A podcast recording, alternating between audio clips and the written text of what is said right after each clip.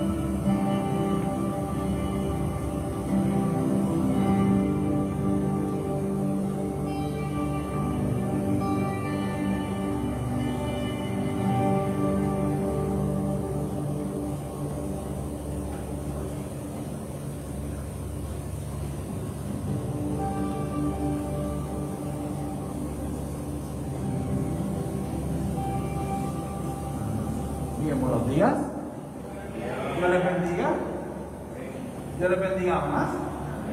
Dios les bendiga mucho, mucho, mucho más. Amén, amén. Voy a poner aquí una. Ah, no, para pasar el tiempo porque yo me conozco. Voy a tratar de hacer esto, ¿verdad? Dentro de lo, de lo que pueda, lo más posible, voy a tratar de, de llevarlo. ¿No? ¿Sí? Voy a tratar de, de llevar esto, claro, lo más breve posible, ¿verdad? Pero a veces este, tengo tantas cosas que decir que pues, y Dios quiere expresarse, pues, pero lo voy a, Dios un de orden, así que lo vamos a hacer, ¿verdad? Como Él quiere. Bien, lo primero que yo quiero quizás hacer con ustedes, ¿verdad? O hacerles una pregunta a ustedes, ya que están, ¿verdad? Este, en Facebook Live, ¿verdad? No los voy a poder escuchar contestando, ¿verdad? Pero lo pueden escribir en el chat. Sí, en algún momento se les diera la oportunidad a ustedes de vivir eternamente en la tierra. Eh, ser inmortal, así. Vivir eternamente en la tierra. ¿Cuántos lo harían? Levanten la mano. Vivir eternamente en la tierra. Ay, ¿Y cuántos no lo harían? Vamos entendiendo, ¿verdad? Les podría preguntar a cada uno ustedes por qué no. Y quitando a un lado, ¿verdad? Este, nuestra fe, yo me puse a pensar que yo no lo haría porque yo, muchas de las cosas que yo hago en la vida, literalmente tienen que ver porque mi tiempo en esta tierra es corto. Muchas de las cosas que yo hago en esta vida que yo me levanto por la mañana a hacer, que yo estudio, que yo, que en el trabajo que, para el trabajo que yo me levante, tiene que ver porque yo me levanto, voy a estudiar, porque yo no puedo dejarlo para mañana, ni para mañana, ni para mañana, porque en algún momento mi tiempo aquí se va a acabar. ¿Qué tiene que ver todo esto? Porque mira, si va a el hecho de yo, mira, y, yo les hago claro, quizás un poquito más de tiempo, ¿verdad? El hecho de que, pues, quizás tengo un poquito más de tiempo, este, estudiaré un poquito más. Yo acabo de terminar un doctorado de psicología, pero quizás no tendré a meterme a estudiar otra cosa más, y otra cosa más me gusta, ¿verdad? Pero no tengo tiempo para estudiar todo lo que. Tengo que enfocarme, concentrarme en lo que me apasiona, en mi propósito. Muchos de nosotros nos levantamos por las mañanas a trabajar. Nos levantamos por las mañanas a cuidar a nuestros hijos, a atender nuestra familia, a, a estudiar. Todo eso porque tenemos un propósito. Porque si tuviéramos vida eterna aquí, ¿para qué me voy a levantar? Yo lo dejo por mañana. ¿Sí para qué? Sí, yo tengo vida, o sea, yo voy a estar inmortal aquí, tengo vida eterna. ¿Para qué yo me voy a levantar? Este, yo lo dejo para mañana, para mañana, ¿qué? ¿Para cuál es la urgencia de no hacerlo? Sí, tengo vida eterna. Y ahí está el propósito. El tema de hoy, el que yo les quiero hablar un poco, se llama a propósito. Y yo no sé por qué los últimos temas que ya me ha dado parecen ser temas que al principio no son como que de los más lindos del mundo y los más, wow, este, esperanzadores. Pero yo sí les quiero hablar de que Jesús tuvo un propósito aquí cuando estuvo en la tierra. Y pues, en la Biblia nos dice un montón de propósitos, ¿verdad? Que Jesús tuvo en la tierra. Como que pues Él vino a la tierra para hacer luz del mundo. Él vino a la tierra para libertar al cautivo. Él vino a la tierra para darle vista a los ciegos. Él vino aquí para predicar el Evangelio. Pero si todo resumimos, el propósito de Dios fue uno solo. Fue salvarnos. Salvarnos de nuestros pecados, ¿verdad? Y Juan 3.16 lo dice. Que tanto amó Dios al mundo que entregó a su Hijo único para que todo el que crea en Él no se pierda, ¿verdad? Sino que tenga vida eterna. So, ese es el propósito de Dios, ¿verdad? So, entendemos que el propósito de Dios fue la salvación, pero el método que Dios utilizó para la salvación fue la pasión. Y Pasión viene, ¿verdad? De, de- de- del latín, este, passion, que significa, ¿verdad? De- Viene después, ¿verdad? Se deriva de pati y de patros del griego, que significa sufrimiento. No es, wow, yo no es pasión de que estoy apasionado a actuar aquí por todo lo que me va a pasar y por lo, que me, por lo que me espera y por todo el castigo. Yo estoy apasionado por eso. Sabemos muy bien, ¿verdad? Que el mismo Jesús decía, Dios, si es posible, ¿verdad? Pues este, que, no se, que no tenga que ser por esta manera, pues, por favor. La pasión aquí es que es sufrimiento, es el, el- el- el hecho de sufrir. Y eso es la pasión. So, la salvación utilizó como el método la pasión. Y yo quiero leer una lectura de Pedro, capítulo 2, versículo del 2 al 21. Si cada ¿verdad? Si tienen en sus casas este, alguna manera de, seguir la lectura, pues pueden seguir igual aquí.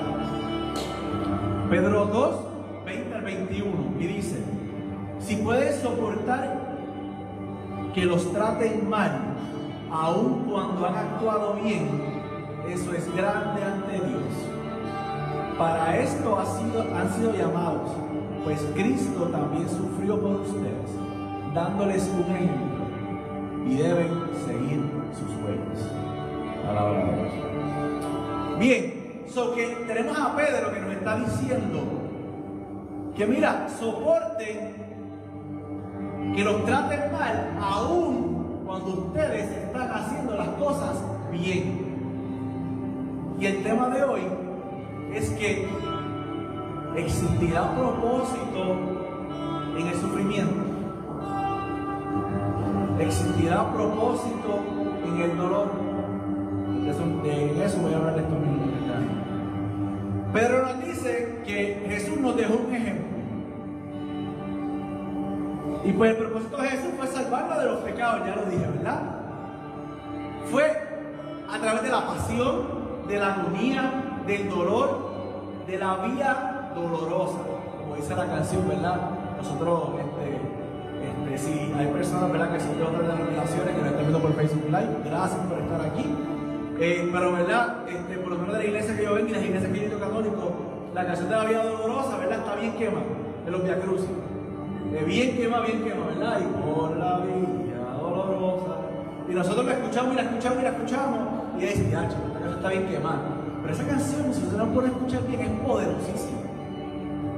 Y es que por la vía dolorosa, dice la canción, que es la vía del dolor, como oveja vino Cristo, Rey y Señor. Y Él quiso ir por ese camino por su amor por ti y por mí. Y eso es lo importante.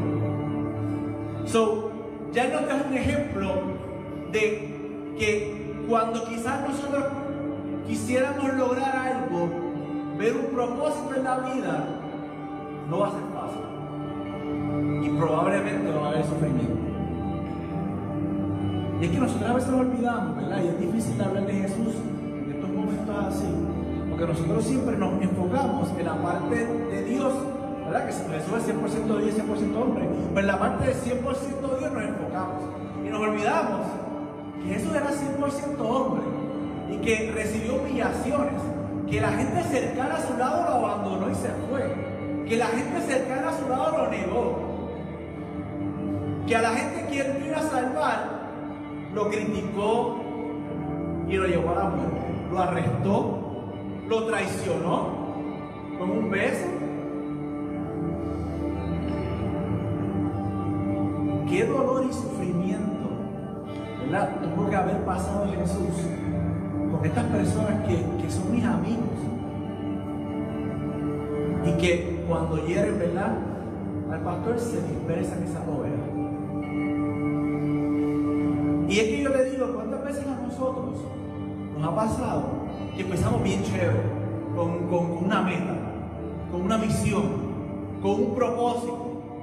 Pero de momento vienen las traiciones, pero de momento viene el dolor, pero de momento viene que, que, que una pandemia, pero de momento viene que perdí trabajo, pero de momento viene que perdí mi relación. Y poco a poco vamos perdiendo el enfoque de hacia dónde íbamos. De hacia dónde íbamos. A mí me llama la atención porque en el huerto de Getsemaní, porque saben esa historia, Jesús estaba en agonía, ¿verdad? Y decía, por favor, libre de mí este cáliz, pero que no se me haga voluntad, sino la tuya. Sobre él estaba en agonía, él estaba con miedo, él estaba, es como que, Dios mío, yo, hay que pasar por esto, pero es que no sé, no, al final de cuentas mi, mi condición de hombre no quiere. Y dice la palabra que un ángel del Señor lo confortaba y le daba ánimos. ¿Cuántas veces a nosotros nos hace falta, cuando estamos desenfocados, que venga alguien y nos dé ánimo? Yo les digo hoy que si tú estás pasando por eso, Dios está aquí para darte el ánimo que necesitas. Y tal vez esta palabra que estamos hablando aquí, que Dios está diciendo ahora mismo, quizás el, el apoyo, este, eh, el confort que tú necesitas para seguir hacia adelante. Ok, vamos a lo que venimos. ¿Cómo se puede encontrar propósito en el sufrimiento? Se encontrará propósito en el sufrimiento. Se encontrará propósito en el dolor. Mira, yo me he dado cuenta que, a- ¿verdad? A casi nadie le gusta el dolor aquí, ¿verdad? ¿A cuánto le gusta el dolor? ¿Le gusta? ¿A alguien le gusta el dolor, verdad? La mayoría de nosotros no nos gusta el dolor. Este, la mayoría de nosotros no quiere. Este, a menos, ¿verdad? Que hay personas literalmente este, que, que, ¿verdad? Que son masoquistas y pues les gusta el dolor y sienten placer en el dolor. Pero eso es un grupo pequeñito, la mayoría de nosotros no quiere el dolor. Pero yo me he dado cuenta que nosotros los seres humanos estamos dispuestos a aguantar dolor si hay un propósito. ¿No me creen? Pues mira, yo me he dado cuenta que las personas, cuando vamos a ponerse, se, se quieren hacer un tatuaje, van y se hacen el tatuaje, y ustedes han visto videos de que las personas están ahí haciendo el tatuaje llorando, gritando, y así, pero no se salen, y el tatuaje se termina. Pero les duele y dicen, ¿y, te dolió? Tú no tienes idea, tú no tienes idea. Le quedó bien lindo, ¿verdad? Pero me, es que tú no tienes idea, yo lloré, yo ahí, yo le dije al tipo el tatuaje, mira, para, para, que ver 20 breaks pero dolió, pero al final de cuentas se hizo el tatuaje. También me he dado cuenta, ¿verdad? Y ahora este, que mi esposa está embarazada, este, yo me he dado cuenta que madres dan a luz, ¿verdad? Que paren. Yo no tengo la dicha, o no sé si es una dicha, ¿verdad? De parir eh, en cuestión del dolor, pero he visto, ¿verdad? Los otros días mi mejor amigo, ¿verdad? Uno de mis amigos me enseñó este parto y vi el dolor de verdad de, de, de, de ella. Y yo, y decía, ¿cómo, ¿y cómo uno tiene otro hijo después de eso? Pero ¿qué pasa? Que la madre otra vez vuelve y quiere otro hijo. Hay hombres que tienen dos hijos. Porque, ¿Por qué? Porque esa madre aguanta y soporta el dolor del parto porque tiene un propósito. El propósito es traer a la vida a su hijo o a su hija. Un ejemplo más acá. ¿Cuánto- ¿Cuánta gente aquí ha ido al gimnasio? Al gimnasio, hace ejercicio. ¿Verdad? Cuando uno va al gimnasio y uno hace crossfit o lo que sea, y hace, 20 y hace 50 burpees, 80 squats, este, va al gimnasio y le da a las máquinas bien pesado, este, corre, corre dos millas en el parque y ese es calentamiento nada más, porque el crossfit es. Eh, el dolor que tú tienes eh, ahí en ese momento y dos o tres días después insoportable. Pero hay gente que paga para ir a un gimnasio, que le paga a un instructor para, para que, que le dé un entrenamiento, que paga para eso. ¿Por qué? Porque hay propósito. Y él, de, ¿verdad? por lo menos estar saludable, los queremos estar saludables. Entonces, hay Jesús nos muestra que no hay mo- motor y propósito más grande que el amor. Yo le quiero una cita de un, de un psiquiatra que me llamó mucho la atención. Este, este psiquiatra, se llama Víctor Frankel, él estuvo eh, años en los campos de concentración nazi, ¿verdad? Porque pues en la Guerra Mundial pues metieron, y, esos campos de concentración, este, pues eran horribles, este, de- dentro de que mataban gente, torturaban gente, y él dice esto, la verdad es, él después sale, ¿verdad? Del campo de concentración después de años de tortura. Dice, la verdad es que el amor es la meta última y más alta que se pueda, que pueda aspirar el hombre. La salvación del hombre está en el amor y a través del amor. Comprendí como el hombre desposeído de todo en este mundo todavía puede conocer la felicidad, aunque sea momentáneamente, si contempla a quien ama. Y a mí me llamó la atención. Y yo pienso, cuando yo leí esto en Jesús, cómo él pudo soportar y aguantar todo esto. Él no, se, él no se fue por el camino fácil, porque él repite, fue 100% hombre. Y lo padeció y lo sintió como es. Querer salvarnos, por amor. ¿Qué enseñanza nos da eso a nosotros? ¿Qué enseñanza nos da eso a nosotros?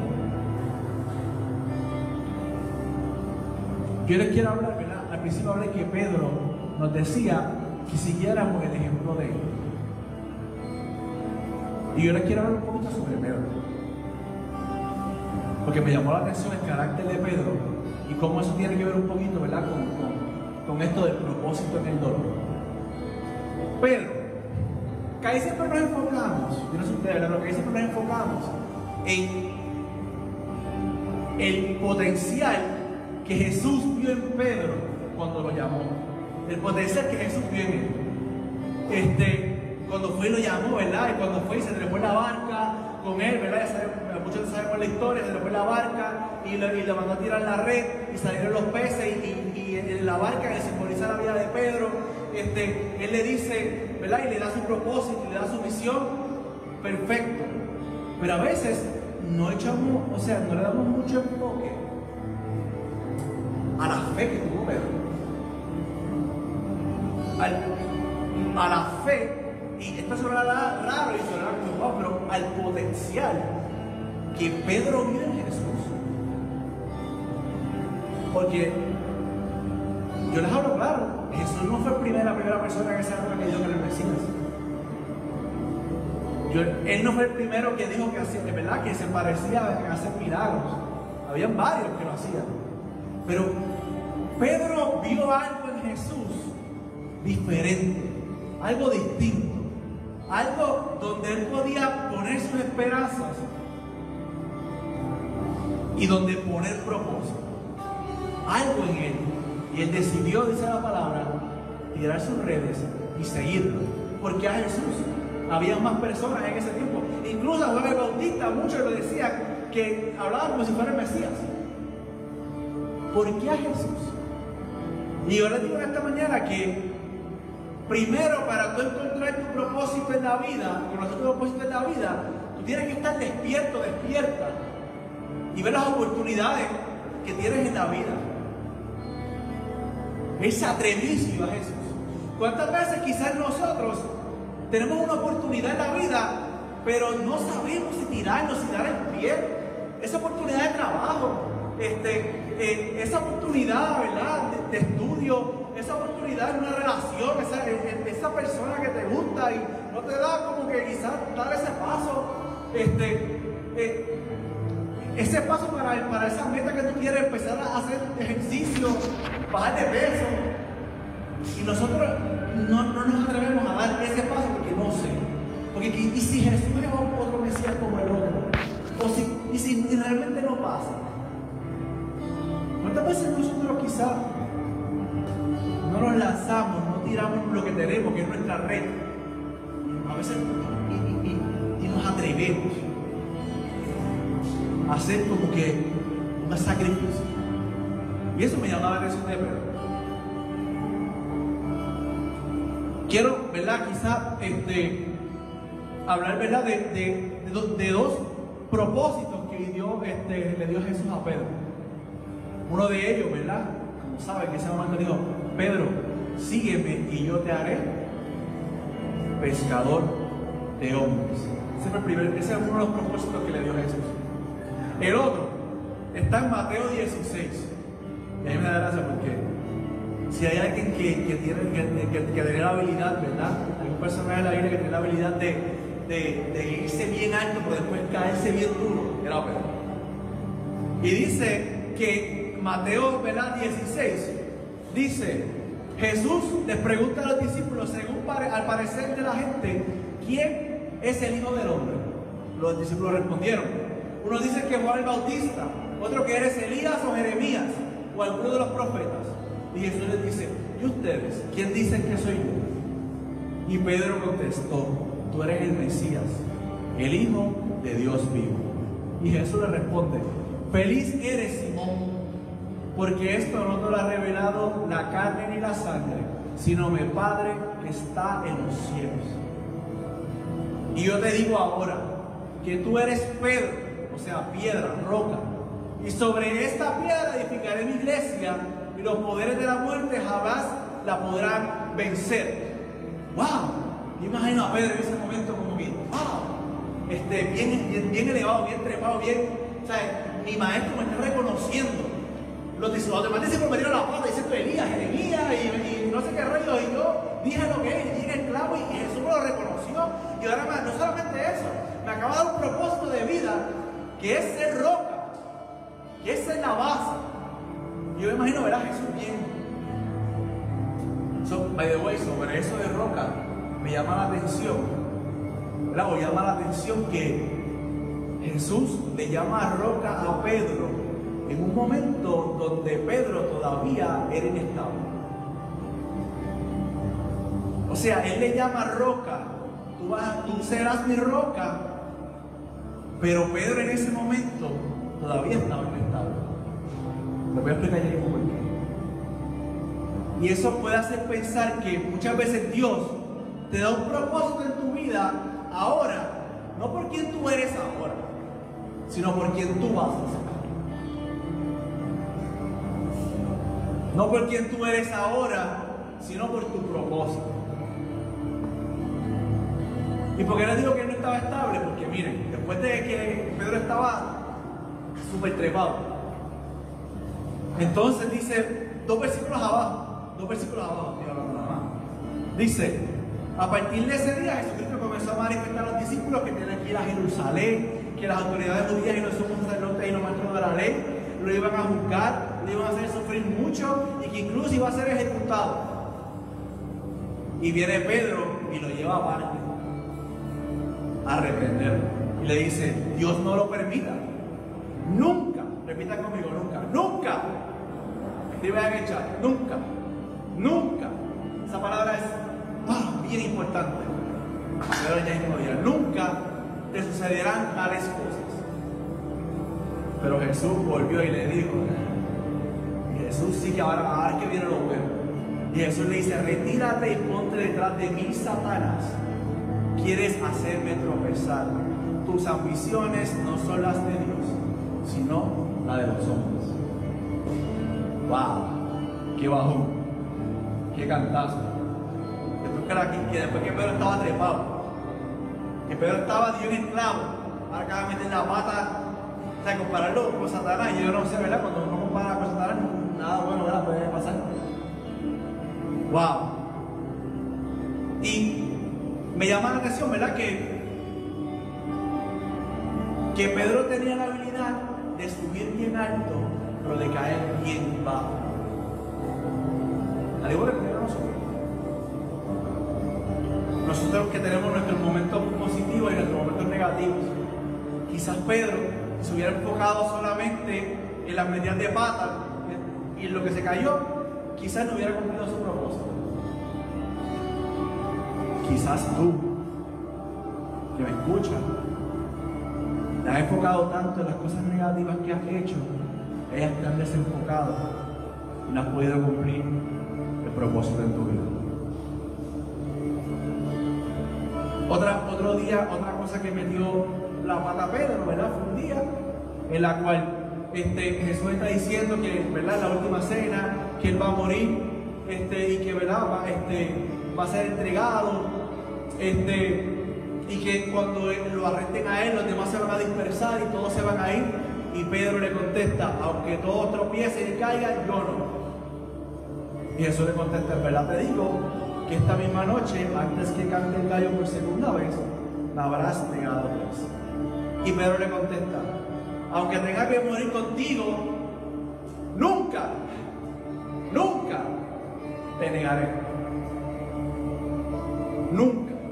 O sea que Pedro está en esto nunca va a pasar. Nunca Dios permita. Nunca lo haré. Y yo me puse a pensar que muchas veces las cosas que nos dan más dolor y de las cuales más aprendemos son las que nunca queremos que van a pasar.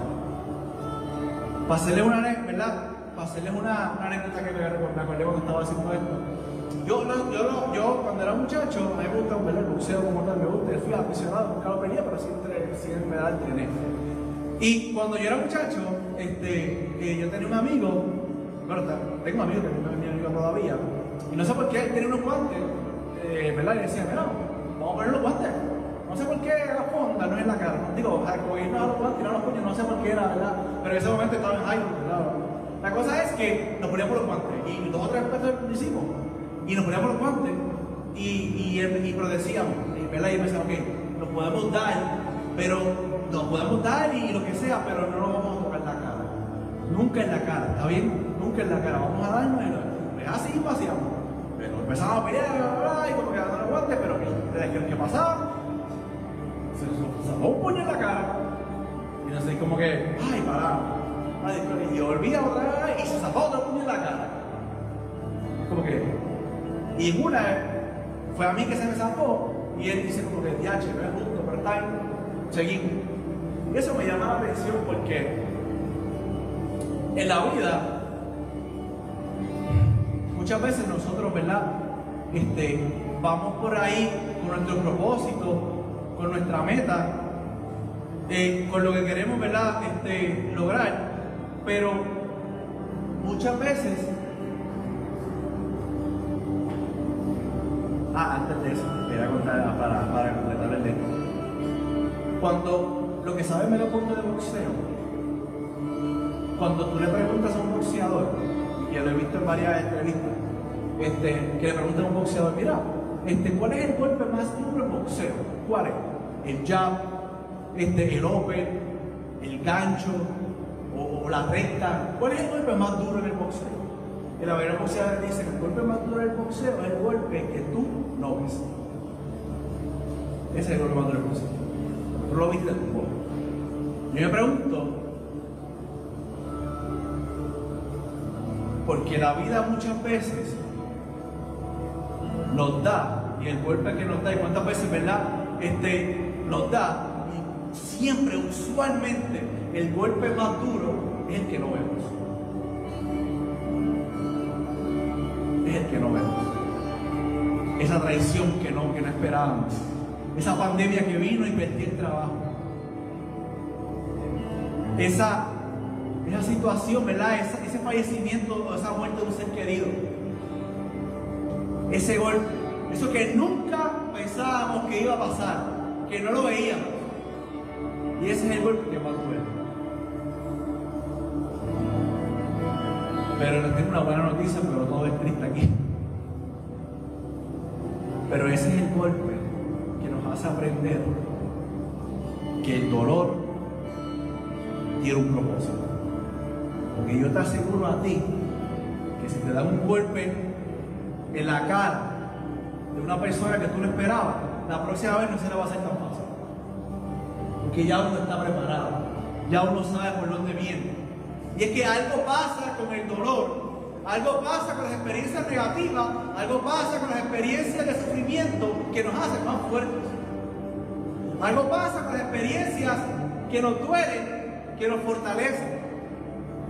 Algo pasa con, con, con los eventos negativos que nos hacen crecer en sabiduría, que nos hacen crecer en fortaleza. Como ir al gimnasio, mientras más te duele, ese músculo se repara y se vuelve más que más fuerte. Así es nuestra vida espiritual. Mientras más duro nos dé, más fuerte. Como dice el dicho por ahí, ahora, como dice el dicho por ahí, lo que no mata, tampoco es gorda, pero no dice, lo que no mata hace fuerte. Y Pedro es un mensaje de eso. Y quiero terminar ¿verdad? con la palabra de Dios que dice algo bien interesante, le dice a Pedro. En Lucas 22, versículo 31, dice, Simón, Simón, mira que Satanás ha pedido permiso para sacudirlos a ustedes como trigo. Pero yo he rogado por ti para que tu fe no se venga abajo. Pero yo he rogado por ti para que tu fe no se venga abajo. Llama la atención que Jesús le dice a Pedro, mira, el Satanás ha pedido permiso para sacudirte como trigo, para zarandearte como trigo. Y yo voy a estar orando por ti. Me llama la atención que en el mundo Jesús le dice, este, te está buscando para zarandear, pero no te preocupes que yo estoy aquí y yo lo voy a enfrentar. Y no te tienes que preocupar por eso, porque yo estoy aquí, yo voy a, yo voy a salir y yo lo voy a hacer. No, le dice, yo voy a estar orando por ti. Yo hubiera querido, pero ven acá, pero, pero ¿qué pasó, Ayúdame, está, en mi esquina, este, eh, intervé, intervé, por favor. Es que a veces Dios no trabaja así. Dios va a estar ahí intercediendo por ti.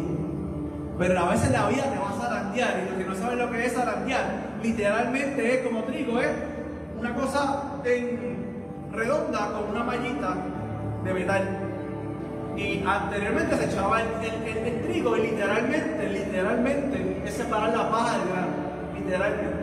Poner la paja, moverlo, zarandearlo, zarandearlo, zarandearlo hasta que el grano cae, el grano del trigo. Y dice, pues eso mismo es lo que, ¿verdad? Eh, dice Satanás quiere hacer contigo.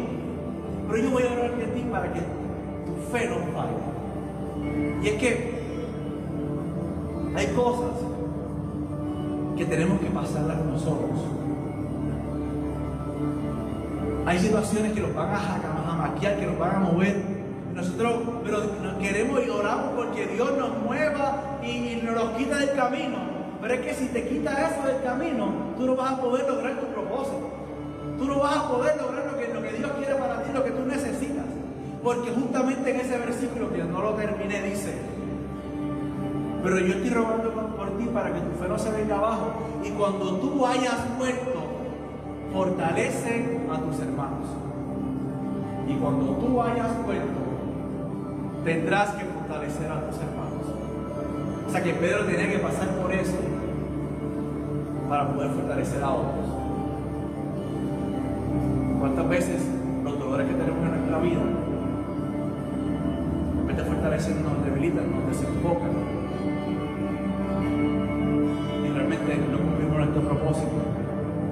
Y no fortalecemos a los demás. Si Pedro se hubiera dejado zarandear y se dejó zarandear, y, se, y, y tuvo zarandeo fuerte, primero que Pedro, digo, Jesús lo regañó 20 veces, metió la pata. Tercero, él estaba con su maestro, al cual él siguió, al cual él le puso todas las esperanzas, al cual él dejó sentido de vida a sus redes para seguir. Arrestado y fue puesto en una cruz. O sea que no es lo mismo yo he Cristo contra el mundo, a que el mundo se llevó a Cristo y ahora que ellos van. O sea, la fe de Pedro fue zarandeada.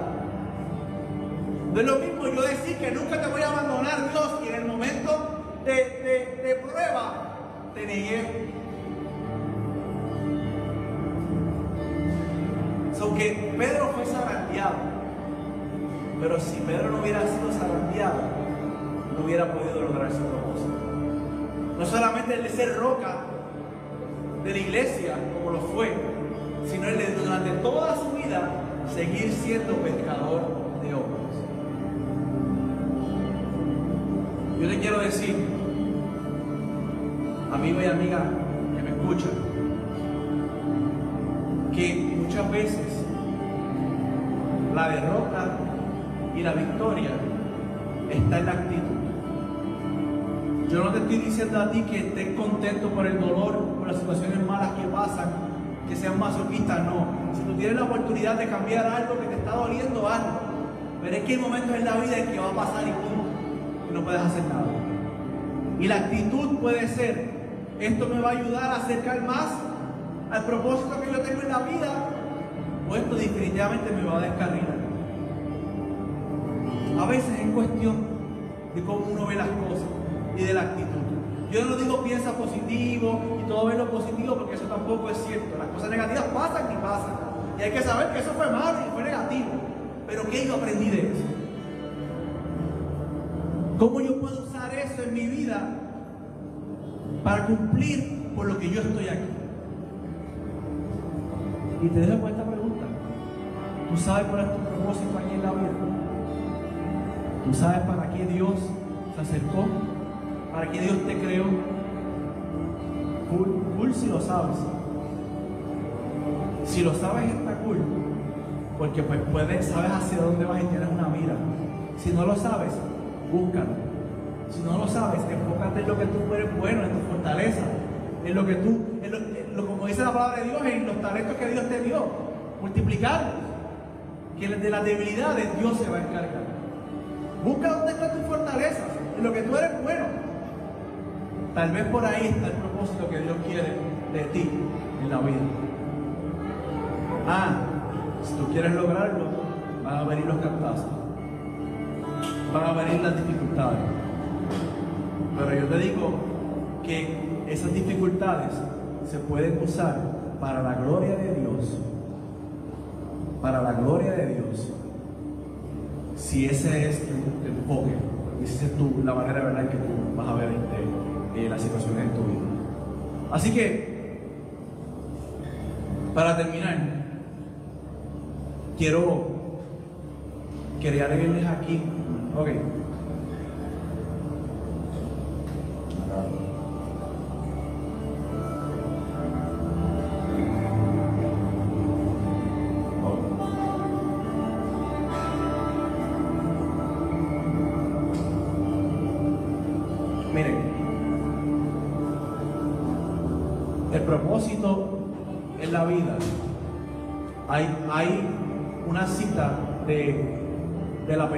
A mí me encanta las películas de Rocky, ¿verdad?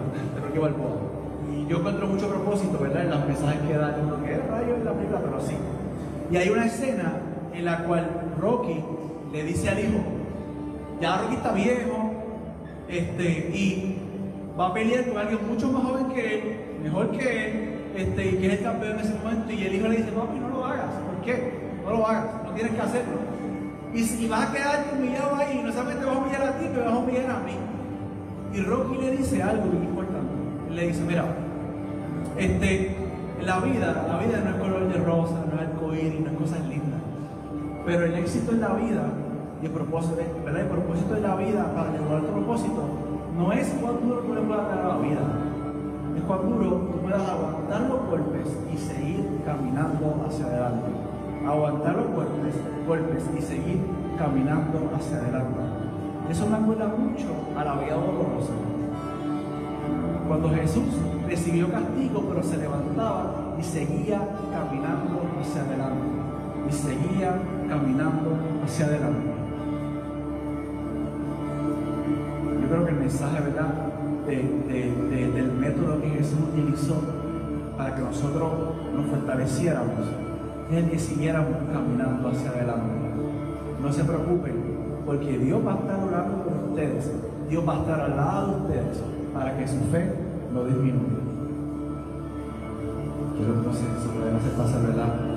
Para el Ministerio de, Música.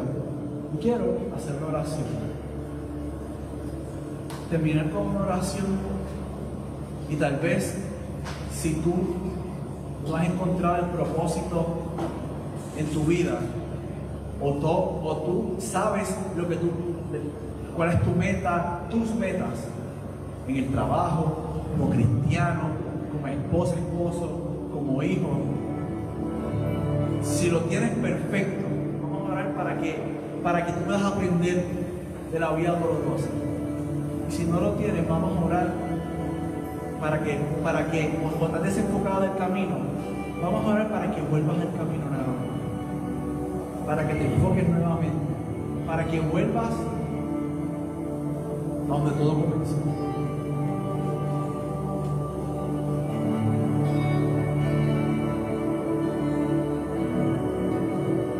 Padre, gracias. Gracias porque tú fuiste el ejemplo de vida. Fuiste el ejemplo lo que es tener propósito y luchar y ser perseverante hasta lograrlo. Gracias por enseñarnos, Dios, que el camino del propósito es un camino difícil, pero que tiene una gran recompensa. Dios,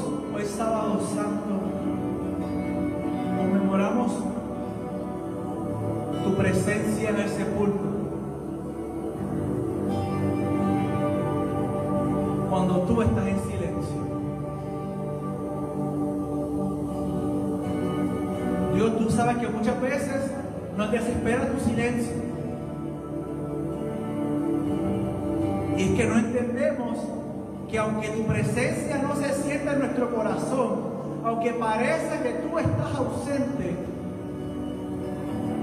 es cuando estás presente tú estás. Que tú no nos has abandonado.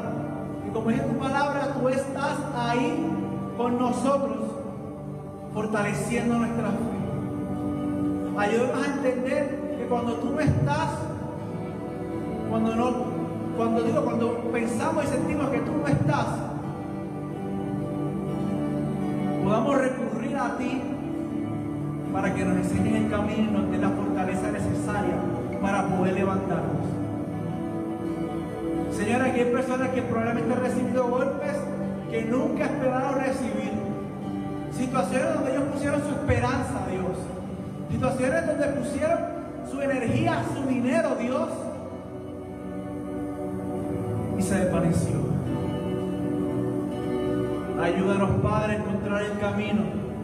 Ayúdanos, Hijo, a entender el sacrificio del camino. Y ayúdanos, Espíritu Santo, a iluminarnos, a fortalecernos, a movernos, a que el motor de nuestra vida seas tú, Espíritu Santo, que nos enseñes el propósito de nuestra vida.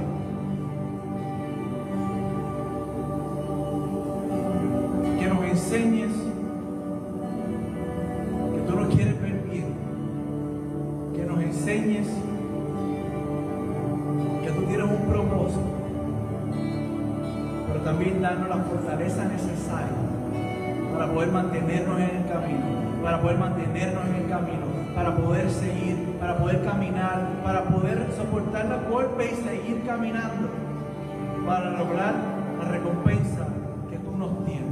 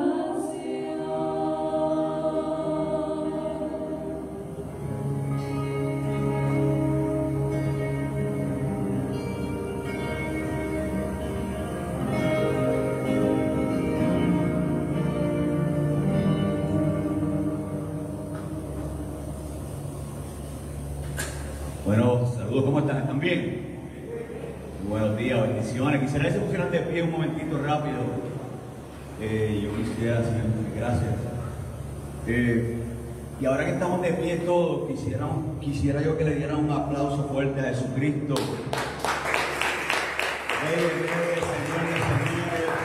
Aquel que nos convoca, aquel que nos ha traído a este lugar, aquel que, nos levanta cada día, aquel que nos mantiene en salud, aquel que nos ha convocado a este lugar, unirnos a darle gloria, a poder decir estamos vivos gracias a Cristo, gracias a su sacrificio en la cruz del Calvario. Hoy tenemos vida, hoy podemos glorificarle, podemos ver la familia, podemos ver los hijos, podemos ver los hermanos, podemos ver los hermanos en fe, la esposa, podemos disfrutar de todos aquellos beneficios que gracias a la cruz del Calvario y a su sacrificio nosotros podemos tener acceso. Gracias, pueden sentarse. Sí. Eh, se nos convoca, como decía, ¿verdad? me presentar hermana Tito, yo vengo eh, representando al equipo de retiro, ayuda a los padres, hemos colaborado en varios retiros, por ahí hemos colaborado ya con, con Pipo eh, y hoy estamos aquí en Counter eh, con ustedes. Para nosotros es una bendición, un honor estar aquí con ustedes. Nos toca el tema que está, viene de Mateo 16, 24 al 26, dice todo lo que necesitamos está ahí en la cruz. Y Dios pues siempre nos da un poquito más, yo le añadí, en la cruz y en la cruz nos vuelven a llamar. Así que hay un llamado de Jesús en la cruz. No simplemente la cruz fue para Él perdonar nuestros pecados, para redimir nuestros pecados, para, para limpiarnos con su sangre, sino para hacernos un llamado en cada día que tenemos la bendición de vivir y de respirar. Para eso yo quise invitar a un amigo mío que se llama Alexis, creció con nosotros en Juventud Dinámica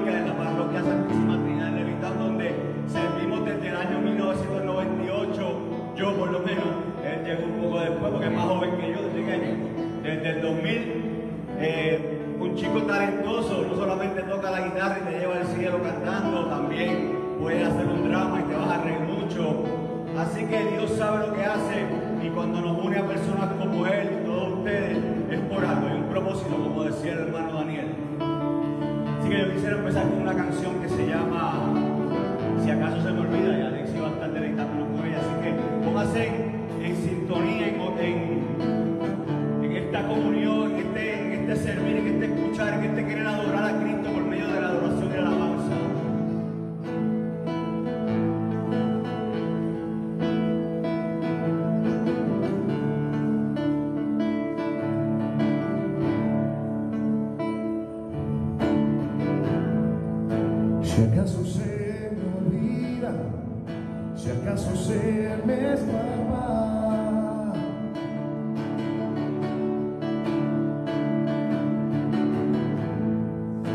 Si acaso se me nubla la pasión en mi mirada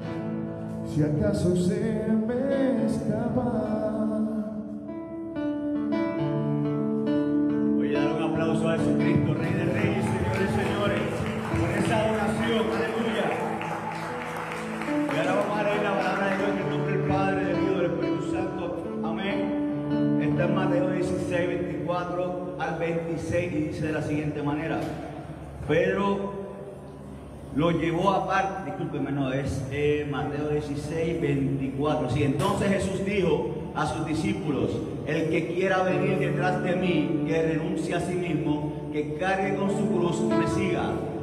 Porque el que quiera salvar su vida la perderá, y el que pierda su vida a causa de mí, la encontrará. ¿De qué le servirá al hombre ganar el mundo entero si pierde su vida?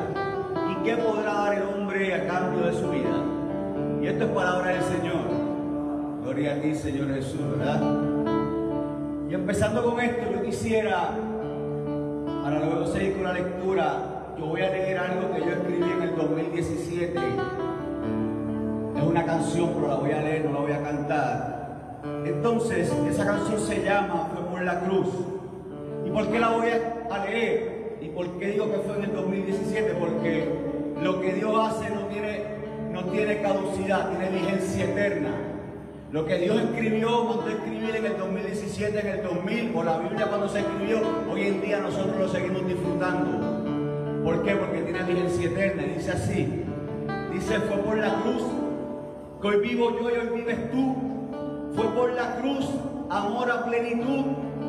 Fue por la cruz, murió la esclavitud.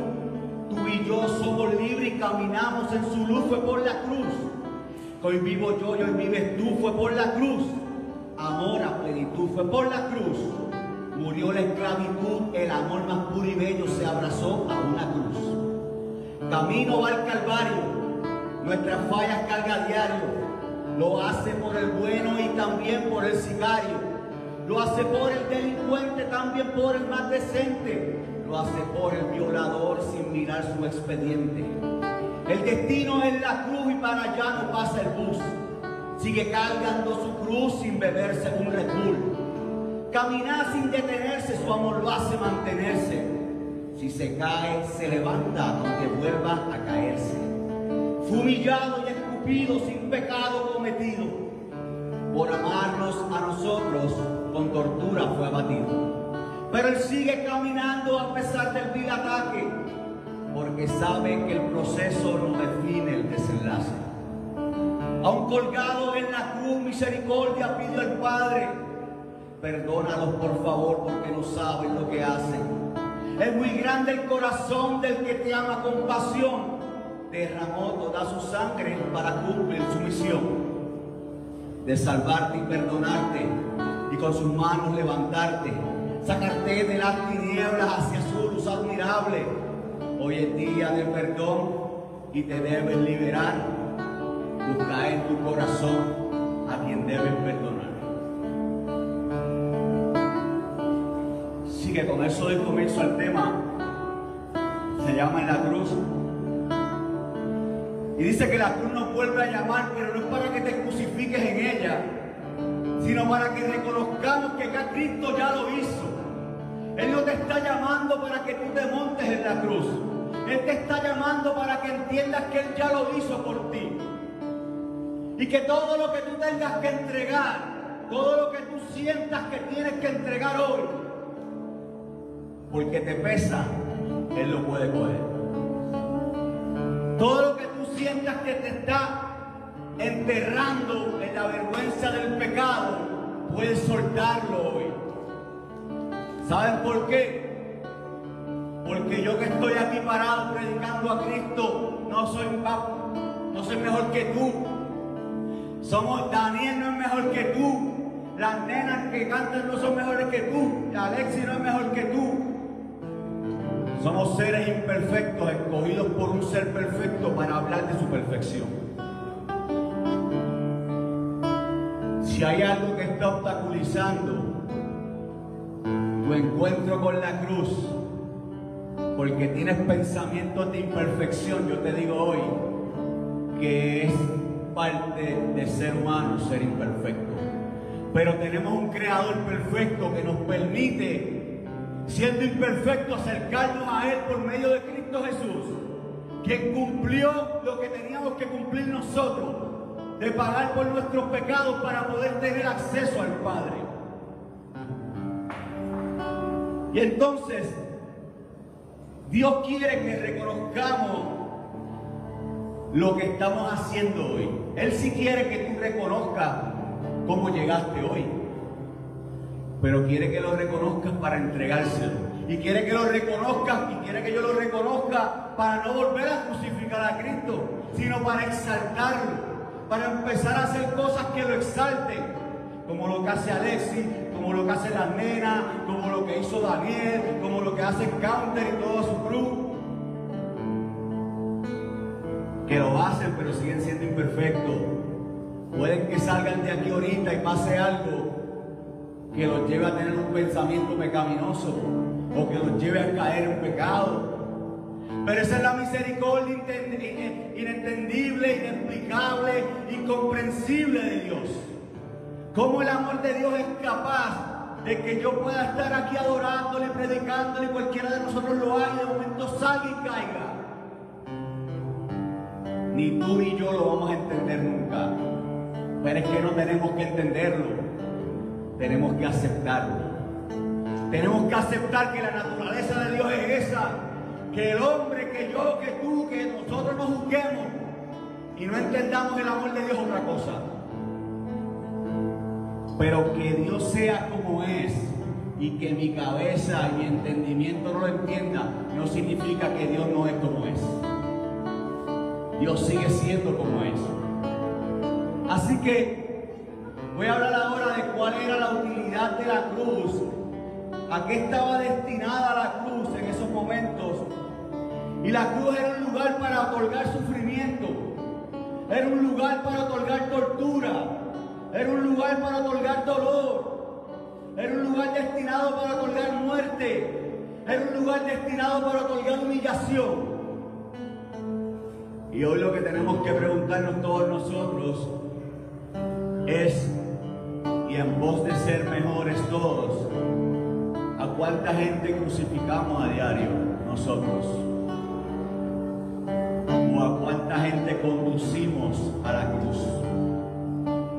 Porque siendo seres humanos como somos, ¿verdad? Imperfectos, en muchas ocasiones todos cometemos errores, yo los cometo también. Pudiéramos estar llevando a alguien al sufrimiento, a la tortura, a la cruz, exigiéndole ser, muchas veces exigiéndole ser cristiano. Diciendo que yo soy cristiano, tú tienes que hacer las cosas así como los cristianos. Y a veces haciendo un bien, terminamos haciendo un mal. Porque terminamos en vez de acercando al hermano a la cruz, al encuentro, lo alejamos de la cruz. Y nos pasa a todos. Digo todos, todos yo estoy dentro de todos también. Yo he estado ahí también. Yo sé que es estar ahí. Entonces, dice que, miren qué interesante, ya yo les dije que la cruz está destinada al sufrimiento, a la tortura, al dolor, a la muerte, a la humillación. Pero sale Cristo muy redentor y muy transformador como Él es. Y decide transformar la cruz. Y decide transformar la experiencia de la cruz. Y siendo todo lo que dije ya que es la cruz, Cristo la utiliza, decide transformarla para amar. Para amarte a ti, para amarte, para amarme a mí. Cristo decide utilizarla para perdonarte a ti, para perdonarme a mí. Entonces Cristo decide utilizarla para redimirte a ti, para redimirme a mí. Que Cristo es Cristo, ¿verdad? Que transformador. Lo que estaba hecho era una cosa, Él lo pensó usar para otra cosa. La transformó para limpiarte a ti, para limpiarte a mí. La utilizó para levantarte a ti, para levantarme a mí. Para eso usó Cristo la cruz. Los romanos la usaban, pero lo que lo usaban. Pero Cristo dijo, yo la voy a usar para otra cosa. Y la utilizó para darte vida a ti y para darme vida a mí. Para sanarte a ti, para sanarme a mí. Ese es el amor transformador de Cristo. Eso es lo que hace Cristo con, con las adversidades. Eso es lo que hace Cristo cuando tú estás cargando tu cruz y en un momento muy difícil de tu vida y tú dices, no puedo con este momento de vida. Pues clama a Cristo y Cristo transformará tu cruz.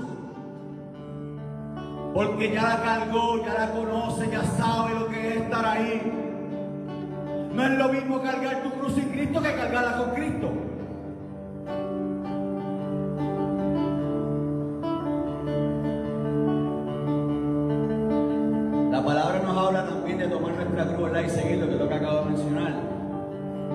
Quien busca ganarse al mundo perdiendo su vida. Y aquí tengo que decirte la siguiente realidad, hermano. El hombre, si usted pone su vista en el hombre, si usted pone su esperanza en el hombre, si usted pone la esperanza en un hombre igual que usted, usted va a ser decepcionado. Usted va a ser lastimado. Ojo, no es que no confíes en los hermanos. Sí, hay que confiar en los hermanos. Pero tener presente que el hermano no va por encima de Cristo. Tener presente que tu esposa no va por encima de Cristo. Si Cristo te la dio, es el ministerio del matrimonio, pero Cristo es el foco. ¿Y por qué les digo esto? Porque el hermano también hablaba ahorita, yo creo que van a recibir traiciones y van a haber traiciones. Yo lo venía escuchando, yo venía por el camino, venía escuchando a Daniel. Excelente tu prédica, Daniel, gracias, mucha bendición. Yo venía por ahí y decía, tengo que escuchar también porque tengo que recibir. Ir ahí yo a- en blanco. Entonces, ¿qué sucede con esto que estoy hablando? De que no pongamos la mirada en el hombre. Miren, primera de Samuel 16, 17, el Señor le dice a Samuel, no te fijes en su aspecto ni en lo elevado de su estatura, porque yo lo he descartado. Dios no mira como mira el hombre, porque el hombre ve apariencia, pero Dios ve Esto es palabra de Dios. ¿Qué te quiere decir el Señor esta mañana, hermano? Que no hagas las cosas para que el hombre te vea. No hagas las cosas para que el hombre te reconozca. Hazla para que Dios, aquel que está en el cielo, aquel que te ha dado el don que te ha dado, que te ha dado la vida, el propósito, como decía Daniel, para que ese te apruebe. Si yo sintiera que la gente no me aprovecha, si si, yo estuviera viviendo de que, ay, la gente no me va, yo soy una persona que estoy tatuado, si yo fuera a pensar en eso, vendría venir con un coat de estos de, de ir a Alaska para que ustedes no me vieran los tatuajes. Pero sabes que Dios está a tu corazón hoy también. Dios te está diciendo, yo uso a quien yo quiera, yo uso a quien yo quiera ungir para usarlo para mi gloria. Porque Él es un Dios perfecto, utiliza imperfectos para hablar de su perfección. Entonces, no importa cuán imperfecto te sientas, siéntete digno de recibir que ese Dios perfecto te pueda utilizar. No importa cuán bajo tú te encuentres hoy, te sientas hoy. Tú créeme que Dios si quiere utilizarte, no importa cuán enfangado, Dios te va a levantar, te va a limpiar en ese momento y te va a usar. Entonces, es tiempo, mi gente, de perder al mundo para ganar a Cristo. Es tiempo de perder a los hombres para ganar a Cristo. Entonces, ¿qué amigo te aleja de Cristo? Ponte a pensar, ¿qué amigo te está alejando de Cristo? Si tu amigo te aleja de Cristo, evalúa bien si es tu amigo. Porque alguien que aleja a otro del amor de Dios no es amigo. ¿Qué lugares te alejan de Cristo? ¿En qué lugares estás frecuentando, te estás metiendo que te están alejando de Cristo? Ah, que me gusta, la paso bien allí, está bien, está chévere.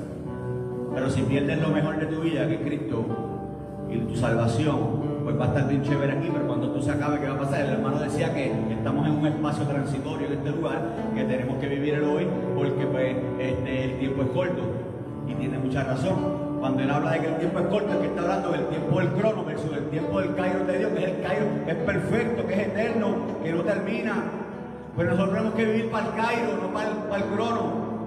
Si estamos sujetos al crono aquí, minuto a minuto, pues entonces que ese minuto a minuto sea o sirva para dejarnos saber que tenemos que aprovechar los lugares y los tiempos con la gente correcta.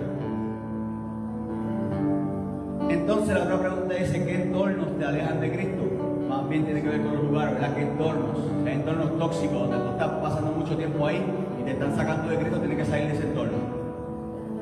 Entonces, tiempo ya. Ok. Pero, ¿qué es la cruz para Jesús? Ya yo hablé de qué es y, mencioné algo de cómo Cristo transformó lo que era la destinación de la cruz, que era para el sufrimiento, todo lo que dije, y Cristo cómo la transformó. Pero, ¿qué es la cruz para Jesús? Y vemos que la cruz no es solo madera y clavos. Hay gente que de manera literal puede decir la cruz es madera y clavos. Está bien bonita, ¿eh? Chula. Pero hay gente que puede enfocar su visión y no ver más allá de lo obvio y decir la cruz es de madera y clavos.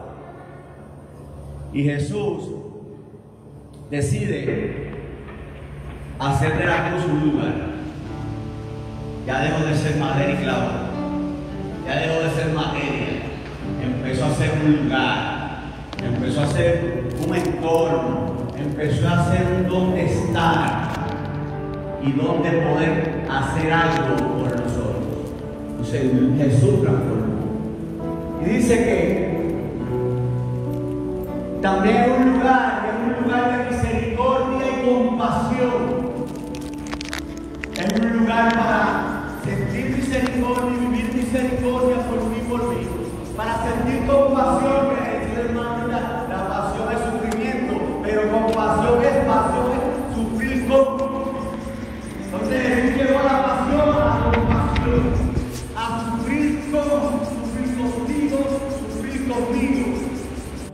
cuando estés sufriendo no sufres solo, sufres con Cristo porque Cristo está ahí para sufrir contigo. Entonces hizo de la cruz un lugar también de pasión, valor, coraje y entrega. Pasión porque sufrió en ella. Valor porque para treparse ahí dejar que lo treparan siendo el Hijo de Dios hay que tener valor. Coraje al valor, ¿verdad? Eso que nos empuja y nos lleva a hacer cosas que a veces, como decía el hermano, como yo pago un gimnasio donde el trainer me está cobrando 150 a la hora para que yo sufra y coja dolor. Pero ¿por qué? Porque hay un propósito, como decía Daniel, hay un beneficio de aquel que nos beneficia, que es Cristo Jesús, que es el beneficiario. Él se trepó en esa cruz, sintió valor, pasión, coraje, para que tú y yo fuéramos beneficiarios, beneficiados, perdón, de la salvación, como decía el hermano, de la sanidad, de la paz, del sosiego. Usted ha visto gente por ahí a veces que, que viviendo lo peor de su vida, usted lo ve tranquilo y en paz. Porque se decidió abrir su puerta, abrir su corazón, recibir al Redentor, recibir al que da paz que sobrepasa todo entendimiento. Y eso es lo que hoy Dios quiere darte también. Entonces Jesús convirtió eso también en un lugar de entrega. Convirtió eso, esa cruz en un lugar de sacrificio y amor incondicional. Para que no te sacrificaras tú, se sacrificó Él. Se puso Él. Eso no significa que no va a haber sacrificios en la vida que cumplir. Significa que el peor sacrificio lo hizo Él. Él no te pide hoy montarte en una cruz, que te latiguen, que te cojan los clavos y te los pasen por los pies y por las manos y te metan con el costado una, una lanza. Él no te pide eso. Él te pide que lo reconozcas a Él, que lo hizo por ti y empieces a vivir como Él quiere que tú vivas.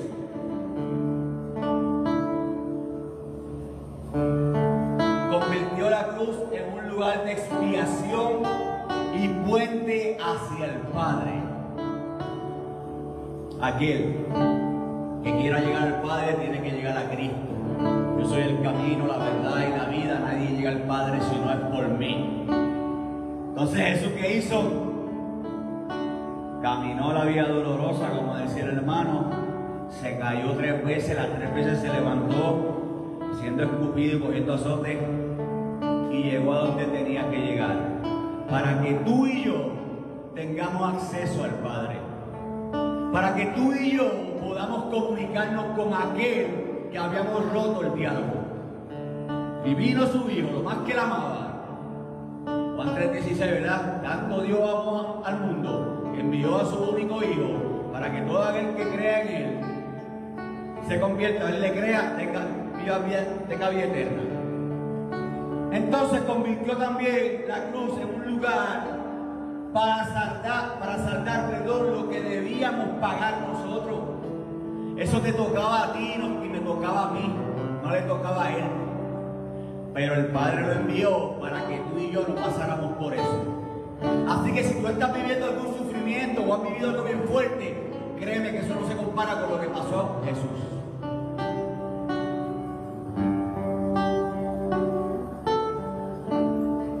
También convirtió la cruz en un lugar de gracia, y aquí me voy a detener, de gracia incomprensible e inmerecedora.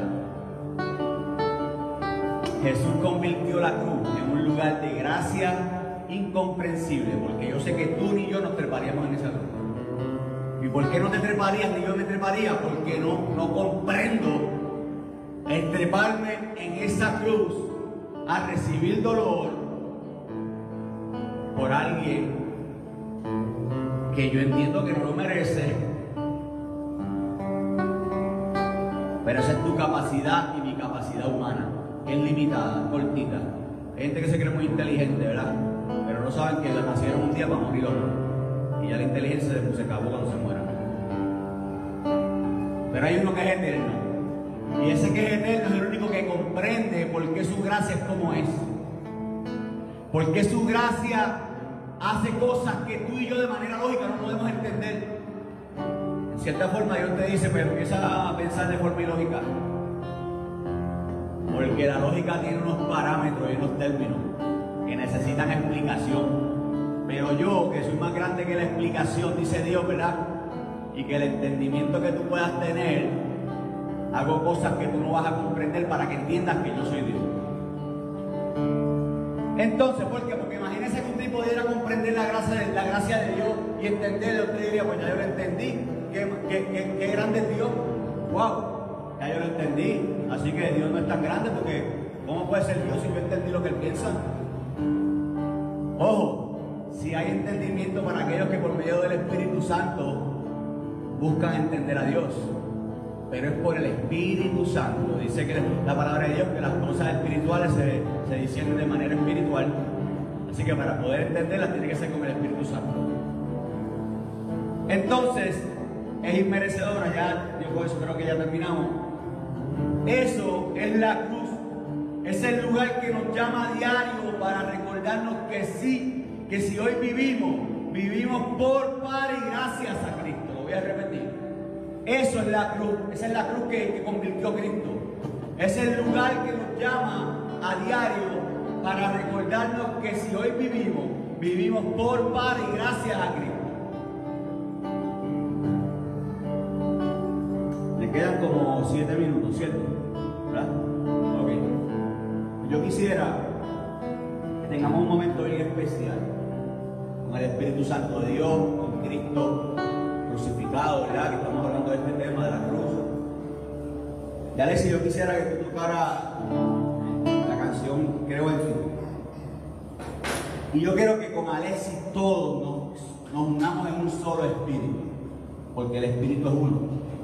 Si es capaz de poder entrar en todos nosotros, pero es uno.